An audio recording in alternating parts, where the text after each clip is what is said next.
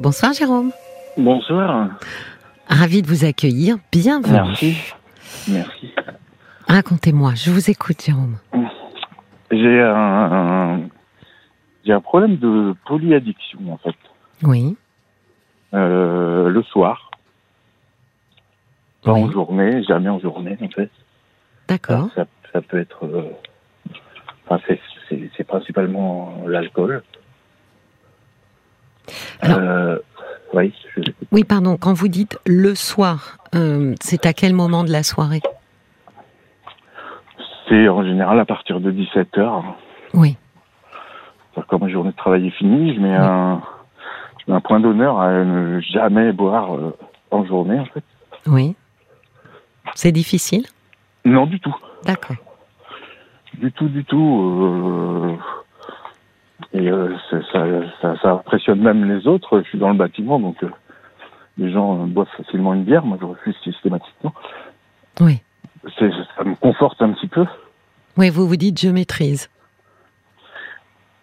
Ben euh, non, je me dis pas ça parce que j'ai conscience justement de mon problème du soir. Et, Oui. et voilà, je veux pas en rajouter quoi. Oui, c'est ça. Mais je n'arrive pas à me sortir de ce problème du soir. Mais Jérôme, ça veut dire que le soir, à partir de 17h, j'entends, après votre journée de travail, et ensuite, vous avez des enfants Vous, vous êtes oui, oui, j'ai marié trois enfants. D'accord. Je suis pas Donc- marié, mais bon, je suis, je suis Oui, en couple. vous êtes en couple. Donc ça veut dire que vous n'êtes pas seul le soir? Non. Alors comment non, ça mais se passe? telle habitude en fait que euh, les effets se, se, sont, sont pas sont pas visibles. D'accord. C'est-à-dire que effets- personne ne se rend compte? Ma conjointe a fini par euh, le savoir parce que forcément euh, Comment Comment elle s'est rendue compte il y a des bouteilles qui traînent des fois et euh, enfin Mais ça veut dire que, Jérôme, vous, vous buviez, et puis euh, quand votre compagne rentrait, ou euh, vous faisiez en sorte de, de ne plus boire à ce moment-là, ne vous voyez pas boire? Non c'est vraiment sur le en une heure en fait. Oui. En une heure, euh, ça, ça se résume à 17-18 heures. euh, D'accord. je bois une quantité euh, qui, est, qui est- qui est vraiment en plus euh, prédéterminée. euh, enfin, C'est toujours la même C'est du rhum, c'est c'est une demi-bouteille de rhum en fait que, que je bois euh, sur une heure de temps. euh, voilà, mélangé avec du sirop pour que voilà, ça soit pas trop dur. Et après, bah, je suis prêt à faire, euh, Oui, c'est ça. à Qui m'intéresse. Alors, après, vous êtes prêt à quoi, du coup, à enchaîner cette deuxième journée qu'ont beaucoup de parents? C'est ça, ouais. Hmm. C'est ça. C'est exactement ça. Vous me sens dire- le courage, en fait. Ouais, j'allais vous dire, vous diriez que ça vous donne un peu un élan comme ça? Oui, je me sens le courage de faire euh, une deuxième journée euh, qui, est euh, pas, pas facile non plus en plus, quoi, parce que là, euh, c'est la vie de tout le monde, hein, les enfants. Et vous n'êtes pas fatigué?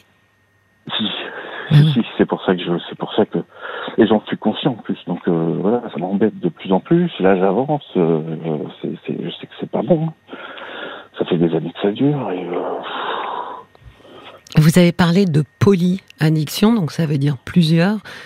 Quel est l'autre produit dont vous, auquel vous êtes, en tous les cas, accroché, addict, comme on dit maintenant? Alors, pas, pas, pas, justement, pas accroché ni addict, mais euh, si j'ai l'occasion de, par exemple, de trouver du cannabis, Oui, je vais en acheter, puis euh, je vais fumer. Quand il y en a plus, il y en a plus, et je n'irai pas en chercher d'autres, en fait. Donc c'est là qu'il n'y a pas, oui. il y a pas d'addiction, en fait. Mais il suffit que ça se présente pour que je puisse pas m'empêcher de, de, de, de le prendre, en fait. Oui, mais est-ce que, est-ce que vous auriez euh, éventuellement une bonne raison euh, de ne pas le prendre? Bah non, justement, cette, voilà, j'en trouve pas de bonne raison. Oui, c'est ça. Donc c'est difficile finalement de... Par, par exemple, voyez le- le- l'effort que vous faites en journée pour ne pas boire. C'est pas un effort, justement. C'est c'est ça qui me, qui me, qui me soulage, c'est que c'est vraiment pas un effort. C'est un truc, euh, j'en veux pas la journée, quoi. C'est, Oui. euh, ça, me, ça me tente même pas, pas une seconde. Euh, Je me réveille toujours avec, euh, comme une gueule de bois, et avec, euh, avec vraiment euh, dans ma tête, je dis putain, mais qu'est-ce que je suis con, quoi. Ça fait combien de temps, Jérôme? Oh, ça fait des années, des années. Des années, des années. Ça fait, euh, je sais pas, peut-être euh, plus de 15 ans. Et, et- et personne, finalement, euh, ne s'en est rendu compte? Si, comme je vous dis, euh, ma Oui. femme mm, sait que j'aime bien boire un coup le soir, mais sans vraiment s'imaginer euh, les quantités ni, euh, ni, Oui, non. euh, la régularité du truc, quoi. Oui, donc ça fait quand même 15 ans, Jérôme, que finalement, euh, ce- ce- ce- vous vous alcoolisez sans que ce soit euh, euh, suffisamment visible pour que quelqu'un vienne vous alerter. Là, vous vous alertez tout seul parce qu'effectivement. D'ailleurs, qu'est-ce qui fait qu'aujourd'hui ça vous alerte? C'est, euh, j'ai conscience en fait des choses, donc je sais très bien qu'il y a un moment où le corps va céder et que Oui, mais qu'est-ce qui vous donne c'est quand même une demi bouteille de rhum. J'ai, trois enfants. J'entends, mais qu'est-ce qui fait que Euh, vous je en veux avez pas que voilà, c'est bah, c'est l'amour de mes enfants. C'est que D'accord. euh, voilà, ça, ça m'embêterait que Ils ont quel âge, vos enfants? Mm, 12, 11 et 3. Donc, vous- peut-être aussi parce que bah, j'imagine que vous êtes moins jeune que ce que vous avez été, et qu'on peut aussi supposer que vous ayez conscience que Oui, c'est vrai que je, je, je, je, ressens euh, des petites douleurs parfois Oui. qui sont pas normales. euh, euh, voilà, et puis bon, un peu d'hypertension. Enfin, voilà, c'est tout ça, ça va avec quoi. Donc là finalement, euh, ça, votre corps aussi vous ramène à cette idée que bien nous sommes des êtres euh, euh, finis, hein, et que Ouais. euh, peut-être euh, d'une certaine manière cette consommation tendrait à accélérer un peu cette finitude. Tout à fait. Oui. Tout à fait. Même si j'ai pas forcément l'envie de vivre jusqu'à 90 ans, mais enfin, j'aimerais juste que mes enfants puissent profiter de leur papa, quand même. Oui, mais c'est une euh, c'est une très bonne motivation, euh, Jérôme. Ah oui. Mais Ça n'empêche que j'y arrive pas. Oui, mais parce que attendez, vous êtes tout seul. ouais, je suis tout seul, mais Voilà. euh, je suis tout seul parce que j'aime pas partager ça, parce que j'en ai honte en fait. Bien sûr, mais c'est euh, extrêmement compliqué d'arrêter déjà, de, de, de, j'allais dire au départ, hein, une addiction, euh, euh, c'est extrêmement compliqué euh, d'y mettre fin, mais alors a fortiori, quand on est tout seul, c'est encore plus compliqué. Donc c'est, vous voyez un petit peu le, comment dire, le cercle vicieux, c'est-à-dire que vous vous en voulez de ne pas arriver à arrêter. Donc du coup, vous avez une moins bonne estime de vous-même, qui était déjà peut-être pas très bonne, et donc du coup, avec une moins bonne estime de vous-même, bah à nouveau vous buvez. Et donc ça, Oui. ça s'appelle euh, un, un- une J'ai boucle. l'impression d'avoir deux vies en fait. Ah oui. Ben ouais, j'ai, j'ai ma vie euh, à moi avec mes petits mes petits problèmes et puis euh, j'ai ma vie de papa euh, qui qui assume. Hein. Par contre, il n'y a pas de souci avec ma paternité. Enfin, Qu'est-ce qui, qu'est-ce qui vous semble, euh, vous avez dit, et c'est vrai qu'il en faut du courage pour attaquer la deuxième journée, mais qu'est-ce qui vous semble difficile? Parce que j'ai l'impression que cette, euh, cet alcool que vous prenez à 17 heures, il, il a un peu la forme d'une récompense. Vous voyez, j'ai bien travaillé, donc je me récompense euh, avant d'entamer autre chose.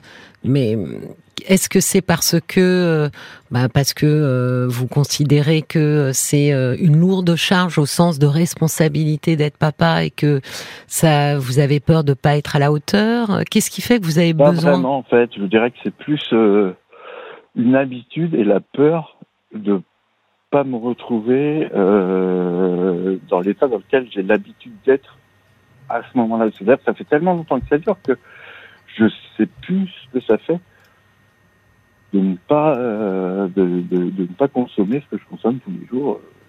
Euh, Oui. J'ai peur en fait de- du, du résultat. Quoi. De, de, je, je me connais pas euh, Ah oui face à ça sans ça en fait. Ah oui, vous vous dites que éventuellement euh, la soirée serait très différente si vous n'aviez pas consommé. Bah, euh, ça fait que tous les soirs, je suis joyeux, on danse, on chante, on met des Mhm. chansons, on fait, on fait des jeux, et, et je suis pas sûr de, de, de- d'être ça sans ça en fait. D'accord. Et, et- alors une question le week-end vous faites comment, Jérôme? C'est pareil. Donc à 17h. Oui, ouais, c'est vraiment ça. J'arrive pas à me comprendre, en fait. C'est vraiment ça, quoi. À 17h, la cloche sonne, euh, on va boire un coup, quoi. Et là, pour le coup, comment vous faites? Parce que vos enfants, votre compagne est peut-être à proximité? Non, vous savez, dans ces cas-là, on est capable de développer une imagination. Euh, oui. Euh, dingue, euh, voilà. c'est très simple en fait. Je prépare à l'avance. Enfin, c'est pas. Voilà, j'ai un atelier, j'ai un grand jardin, je travaille dans le jardin. Ouais. Non, il n'y a pas. C'est vraiment facile que, que, que personne s'en rende compte en fait. Est-ce que vous pouvez me dire pourquoi c'est important euh, pour vous d'être un papa qui chante et qui danse? Mmh, Sûrement parce que j'ai été abandonné par mon papa, donc euh, voilà, j'ai ce, cette volonté euh, que, que, mes enfants aient une bonne image de moi, et, euh, voilà, soient, soient fiers de moi quelque part. Oui, quand quand vous, oui, quand vous imaginiez euh, euh, un père dans, dans ce que ça pouvait représenter symboliquement, vous l'imaginiez quoi? Joyeux? De bonne humeur? Ça, c'était... Pour, pour, vous dire franchement, euh, mon père, je l'ai imaginé sur une photo chez le coiffeur. Euh, pour moi, il ressemblait, euh, j'ai vu deux fois, il ressemblait à mon père, et c'est tout. Enfin, j'ai pas eu, j'ai été élevé par un beau-père qui me tapait dessus, et ainsi de suite. Bon. Ouais. pas non plus, euh, voilà, mais qui était alcoolique d'ailleurs. Ceci, euh, ceci peut-être implique cela, je sais pas. Le problème, c'est que j'ai toujours refusé les, les, les, les psychologues, et parce que, parce que voilà, j'ai honte de ça, et j'ai l'impression d'être faible. En fait. Alors ça c'est euh, Jérôme, comment dire, les addictions, euh, ça n'est pas euh, l'apanage des gens faibles. Ça, il faut vraiment s'enlever ça de la tête. On est tous construits, au moins chimiquement, de la même façon, et donc les produits ont une une résonance sur nous qui peut effectivement être différente. Mais la différence, elle est biologique, c'est-à-dire qu'on n'est pas égaux biologiquement mais on n'est pas séparé par des gens faibles et des gens forts. On est séparé par euh, des neurohormones, un peu plus comme si oui, pour un bah tel. Et donc, il arrive effectivement, c'est quand même assez fréquent. On s'en rend compte. D'ailleurs, il y a beaucoup de gens qui qui se rendent compte qu'ils ont plutôt un profil comme ça euh, assez addictif et qui se méfient justement de pas mal de, de produits en disant bon voilà, si je commence ça, je sais que j'ai des chances moi euh, de d'aimer et d'y retourner. Ça, c'est la... c'est pour tout en fait. C'est pour tout. C'est aussi bien pour le travail que pour le sexe que pour la, enfin, les addictions. Enfin, cette capacité. Oui, voilà, oui, bah voilà. Oui. Je, je, je, c'est pour tout en fait. Faut, faut toujours que j'aille euh, au bout de tout en fait. Oui, mais alors vous voyez, ça n'a, vous voyez, on, on, le mot euh, finalement faiblesse ici, il, il, ne veut rien dire. Il s'applique pas du tout.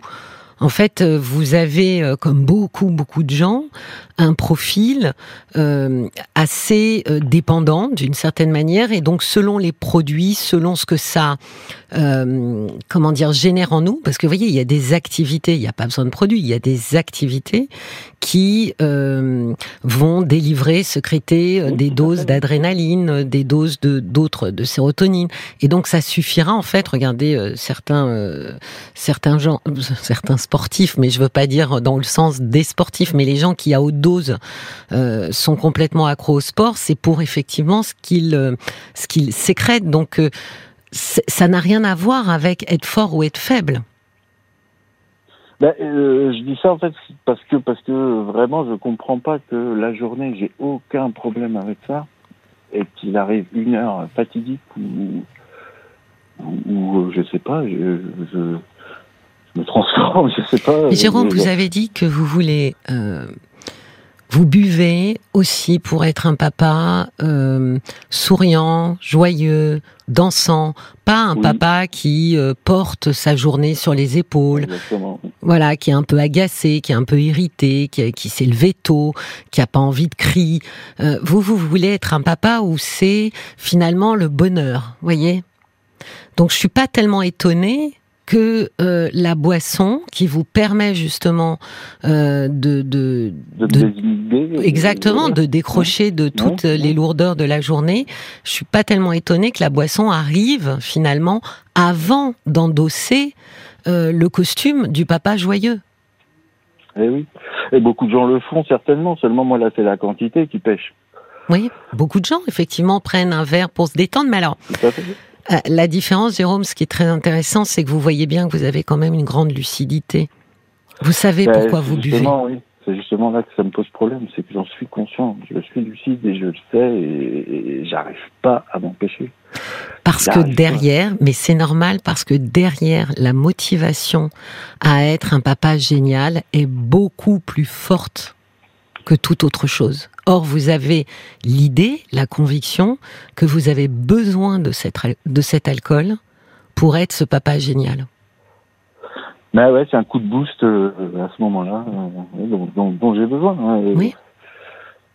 Et je pense que la grande difficulté serait évidemment, et vous l'avez dit très justement, Jérôme, en, en gros, moi j'entends, mais quel papa serais-je, après une journée de travail, etc., si je n'ai pas ce coup de boost et ce produit qui me rend... Ouais, J'en ai peur. Voilà.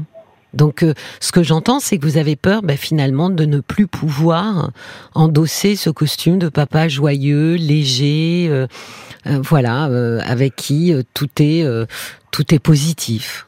Bah oui, mais ça, le problème, ça, c'est quand ça se passe bien, en fait. Seulement, quand ça se passe mal, quand il y a, il y a un petit accro, quand, Oui. quand, quand les choses, parce que les choses sont pas tous les soirs joyeuses, tous les Oui. soirs, voilà. Et ben, les choses prennent des proportions aussi euh, disproportionnées, quoi, entre guillemets. Euh, parce que voilà, l'alcool justement a ce côté-là euh, qui, qui, qui, qui, va loin, alors qu'il n'y avait pas forcément besoin d'aller aussi loin dans, dans, Hum. Dans, les énervements ou dans la colère ou dans voilà. Il y a ces moments-là aussi qui existent en fait. Euh, donc euh, donc donc ça me va pas en fait. Ça me va pas. Je, c'est c'est le, le bon et le mauvais quoi. Oui, euh, parce que comme vous l'avez dit, l'alcool désinhibe, fait sauter tous les filtres. Euh, donc Voilà. euh, et amplifie effectivement alors euh, amplifie très souvent d'ailleurs l'angoisse et l'anxiété hein. en réalité l'alcool euh, n'est pas euh, une pilule du bonheur ce serait même plutôt Eh l'inverse hein. Oui. Euh, donc, euh, est-ce que vous diriez que ces moments de tension, vous êtes euh, énervé et voire peut-être même euh, démesurément énervé pour quelque chose, est-ce que vous vous êtes fait peur quand même? Fait peur non parce que j'ai ces limites que, que je dépasserai jamais. Mais mais mais dans les propos, oui, euh, il y a des fois, mais c'est surtout envers ma femme en fait. Euh, des fois, des fois, je dis des choses qu'on, il y a des choses qu'on pense en fait qu'il qu'il faut pas dire. Oui. Et, et ces choses-là, euh, j'ai plutôt tendance à les dire dans ces cas-là en fait. Et, et- des choses que je suis censé retenir hein, pour le bien de tout le monde. Ben, des choses que d'ordinaire nos filtres euh, finalement euh, ne laissent pas passer. Exactement. Et là, euh, vous êtes sans filtre. Bah oui, et puis ça peut être très méchant du coup dans les propos et voilà, on s'est retrouvé dans des situations où, où le lendemain, je, je, je, suis plus bas que terre en fait, parce que jamais j'aurais dû dire ça, jamais, jamais comme ça, jamais. Bon, ça reste des mots, mais donc euh, toujours, euh, j'ai horreur de blesser, j'aime pas faire du mal, donc euh, donc euh, voilà, je, je, j'aime pas ça, et puis, et puis m'excuser, c'est encore pire.